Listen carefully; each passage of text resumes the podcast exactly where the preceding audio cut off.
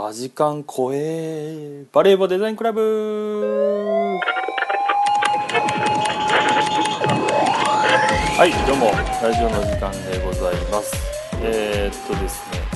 ね。いきなり隣でマジカン超えというのが、えー、ありましたが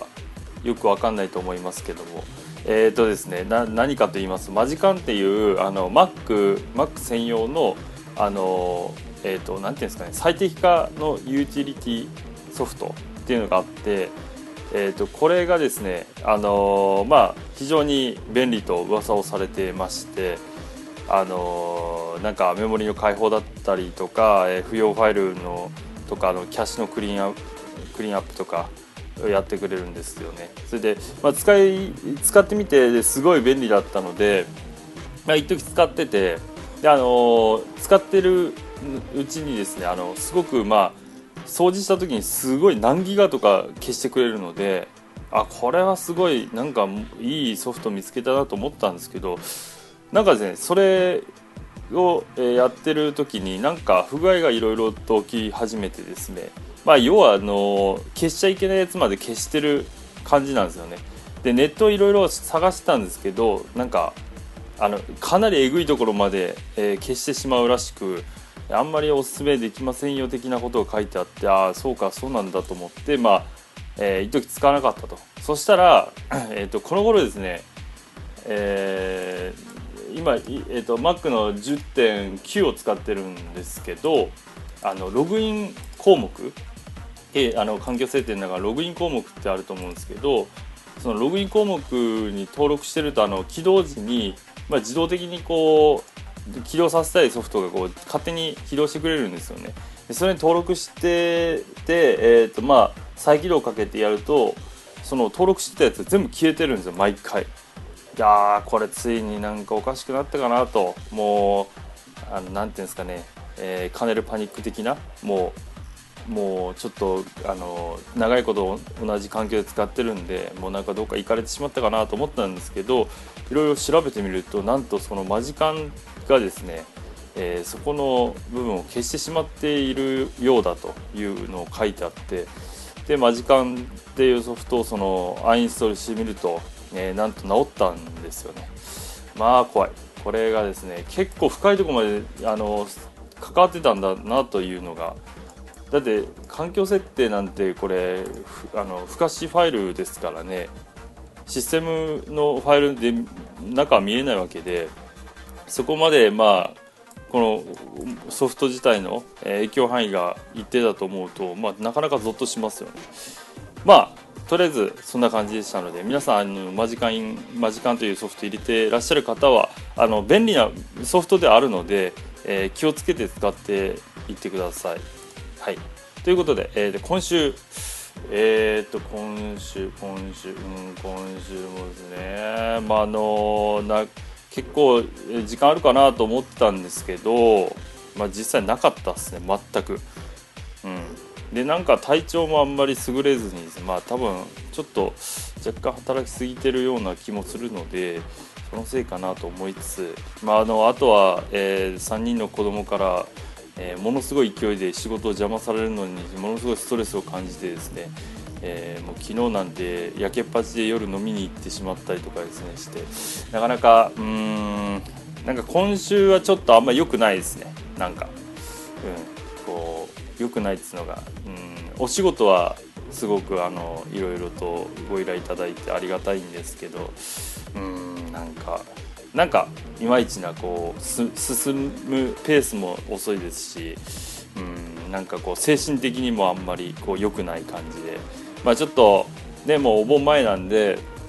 お盆来たら、まあ、またちょっと、ね、宮崎に行く予定があったりとかするので、えー、まあそこまで頑張ってね宮崎で、ね、入婚データのなんか確認とかしなくていいようにえー、もうその前に全部終わらせてしまってでああいい気分だと言いながら、えー、旅行旅行じゃないんですけどね、まあ、あの姉の姉の旦那さんの実家に遊び行かせてもらうという予定でまあまあ遊び旅行ではないです遊び行くみたいな感じですよね。でも家族みんなで行くのでそこでまあ、えー、ゆっくりできたらいいなと思いつつ、まあ、実際今入ってる、えー、案件の予定が、えー、もう何来週の、えー、水曜木曜日ぐらいまでに、えー、何ページだ、えー、7ページぐらいの、えー、コーディングやらで、うんまあ、デザインやら、えー、その他、えー、フラッシュ案件やったりとか映像案件が、えー、そこまでズバッと詰まっていまして多分無理だろうな。終わるかな俺。まあ愚痴ってもしょうがない。ね。まあまああの本当ありがたいことで、えー、毎回毎回同じこと言ってますけども。なんとかやっていこうかなと思っております、ね、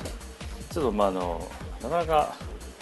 もうちょっと気持ち余裕を持ってねあのやんないといけないですよね。こういうのって、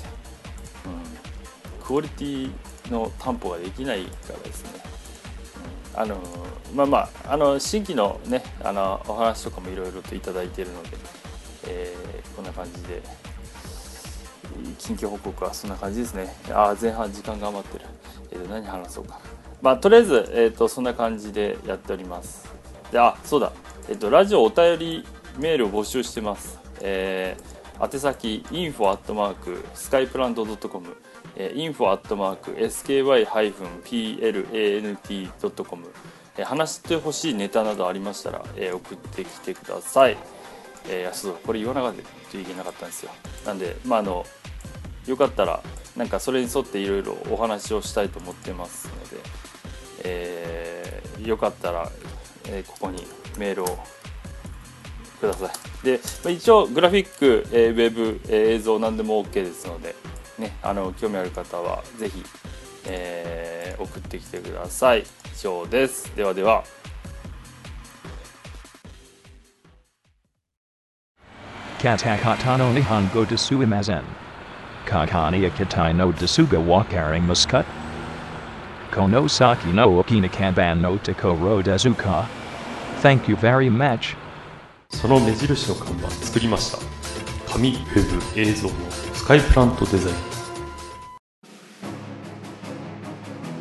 洗練されたデザイン。常識を凌駕する企画。すべてのクリエイターよここに集え。D の。Deino.jp はいどうも。えー、っとですね後半でございます。えっと今回は、えー、っと先週に続きイラストレーターの歴史の,、えー、まあ、あのご紹介っていうのをやっていきたいと思います。えーと、今ちょっと内容も結構いろいろあるので、まあ、ささいきたいなと思うんですけども今週はイラストレーター CS からいきたいと思います。ねえー、まあ本当にここは、えー、革革命を起こしたような時期のですね、えーと、MacOS が10に変わり、えー、印刷機あ印刷会社との揉め事が絶えなかった時期でなこれが2003年10月でございますね。発売されたのはですね。イラストレーター CS ね。えー、この年に初の総合パッケージあ統合パッケージとなる、えー、クリエイティブスイートシリーズがリリースされた、えー、これまで単体製品として、えー、販売されていた、えー、各アプリケーションと統合化し各アプリケーション間のデータ互換を高め、えー、シリアルナンバーを一元管理することができるようになるなど、えー、統合環境のメリットを追求することを目的として開発されているとで、えー、クリエイティブスイートがここで出たという。ことですね。えー、とあとは、えー、その次、えー、イラストレーター CS2 ね、えー、CS シリーズで初めてブリッジが同梱されるアプリケーション間のデータ連携がより高まったバージョンになったとね、え、データの管理がまあできるようになったということですね。あとライブトレースがここで、え、追加されまして、え、結構ライブペイントと一緒に使うことで作業効率がこう、え、向上したと、まああの写真をえ、パスとかベクター上にできるっていうことですね。これむちゃくちゃあの仕事でよく使いますんですごい便利ですねこの機能はですね。はい次、えー、イラストレーター CS3、えー、2007年6月22日、えー、これまで、えー、スタンダードとプレミアム2種類しかなかったパッケージが刷新されデザインウェブ、えー、プロダクションプレミアム、えー、マスターコレクションと、えー、4つのシリーズとして販売されたと。ね。えー、マクロメディアの買収によって、えー Adobe がリリースするソフトウェアの数が増えたことと、えー各業界方面でのデジタル化がより進み目的に特化したパッケージへの要望が大きくなったことを受けての刷新だったと。あまあ要はフラッシュドリームイーバー、えーとかあとあれですね。ファイあのファイアワークスですかね、うん、とかあそこら辺ですよね。うん、が一気にマクロメディア社の、まあ、データがここで、あデータじゃないソフトが、えー統合されたということです。次イラストレーター CS4、えー、Photoshop や、えー、After Effects プレミアの64ビット環境に最適化されたと。ああこれは大きかったですね。64ビットね。全然速さが違うんですよねこれが。うん。でまあそういう、う、ところでこれはガラッとここでまた、えー革命的にか大きく、えー進化したということですよね。ですね。はい次。イラストレーター cs5 え2010年5月28日。えー CS5 では遠近グリッド機能が新たに追加された。これまで、えー遠近感のあるパーツを作成する場合には必ずガイドを利用して、えー投資図法に、えー沿った、えーグリッドを作成してから図形の描写を行っていたと、うん、これは結構これもかなり革命的な機能ですよね正直これあんま使わないんですけどこれ結構あの建設系の、えーパースを、まあ、あのイラストレーターでイメージ図作ったりするときにすごい便利っていうのはよく聞きますけどね。うん、ですね。で CS6 ね、えー2012年5月7日 CS6 では新機能として線にグラデあ線にグラデーションを適用できるようになったと。これは多くのデザイナーにとって待望の新機能確かになこれ大きかったですね。この機能によってパスをアウトライン化する工程を減らせるだけでなく線の太さを調整しながらグラデーションの編集も可能となる、えーその他にもシームレスなパターンを、えー自動作成、えーできるパターンオプション機能、えー実用本位な機能を多く追加されたと。ねえー、とここら辺から、えー、とクリエイティブクラウド、ね、サービスが開始されたんですよね。ここもまたなかなかあのすごい革命的なことでですね今までじものすごいマスターコレクションなんて30万円ぐらいしてたんですよね。でこれここから、えー、と CC が、まあ、リリースこの後されたりとかしてクリエイティブクラウド化された時に、まあ、月額4500円でね全部マスターコレクションが使えるとかいう風なこともできて、まあ、実際ものすごいあのなんていうんですかね学生さんとか特にお金がない方とかにもあのすごい助かるね機能かなと思う。あ機能というか月額料金かなと思いますよね。4500円だったら払えますからね、うん、すごいと思います。でもあのソフト自体、えー、と内容もものすごいいろんなえーソフトが追加されてきて、えー、ときたのですごいここから、えーいろんなものが、えーね、使えるようになったということですね。えーですね。あまあ CC, CC になってからあれですね大変まあまあ実際これ会社で購入してたりすると結構大変だったんですねここからですね。えっ、と CS6 まではパッケージだったのであのそのままパッケージをインストールしてねやってたところをでアカウントはあのビジネスアカウント的で追加あの購入して番号を発行してもらってやってたんですけど、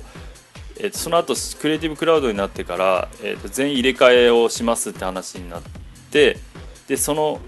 えー購入したやつがなんかあの、ね、全部ブラウザー上で反映されるんですよね。